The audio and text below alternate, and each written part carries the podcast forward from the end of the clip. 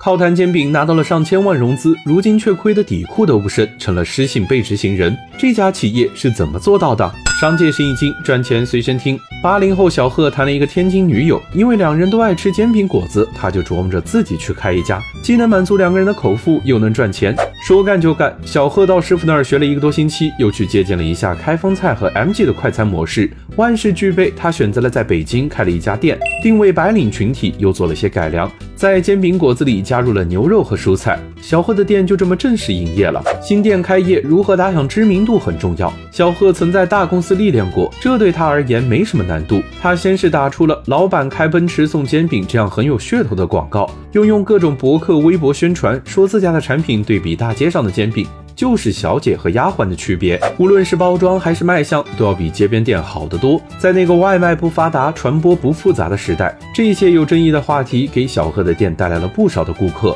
小小二十平的店铺，一年营业额能到五百万。甚至还让不少投资人投来了钱，让他奔着中国麦当劳的计划去发展。可事情并没有顺利发展下去。几年后再看到这家店的新闻，就是欠款八十多万，成了法院的被执行人。究竟是什么原因让小贺的店垮了呢？这第一是营销反噬。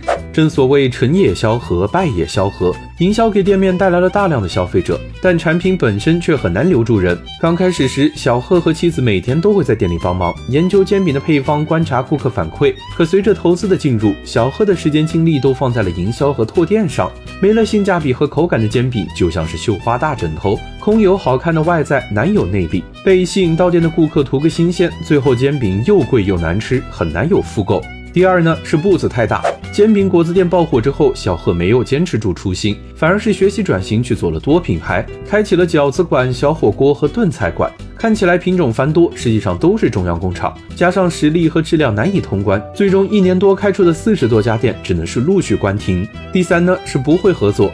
在小贺开店的几年时间里，他坚持自己做大做全，不仅自建了中央厨房，还自建了配送团队。可惜这些造价都太贵。一辆电瓶车花费五六千，还有外卖员各种交通事故。与之相比，美团、饿了么的配送早已成型。自建配送看似美好，但只要一个环节出问题，在消费者端的好感就会大打折扣。步子跟不上策略，让小贺连连吃亏，年入五百万的生意，最后愣是给做垮了。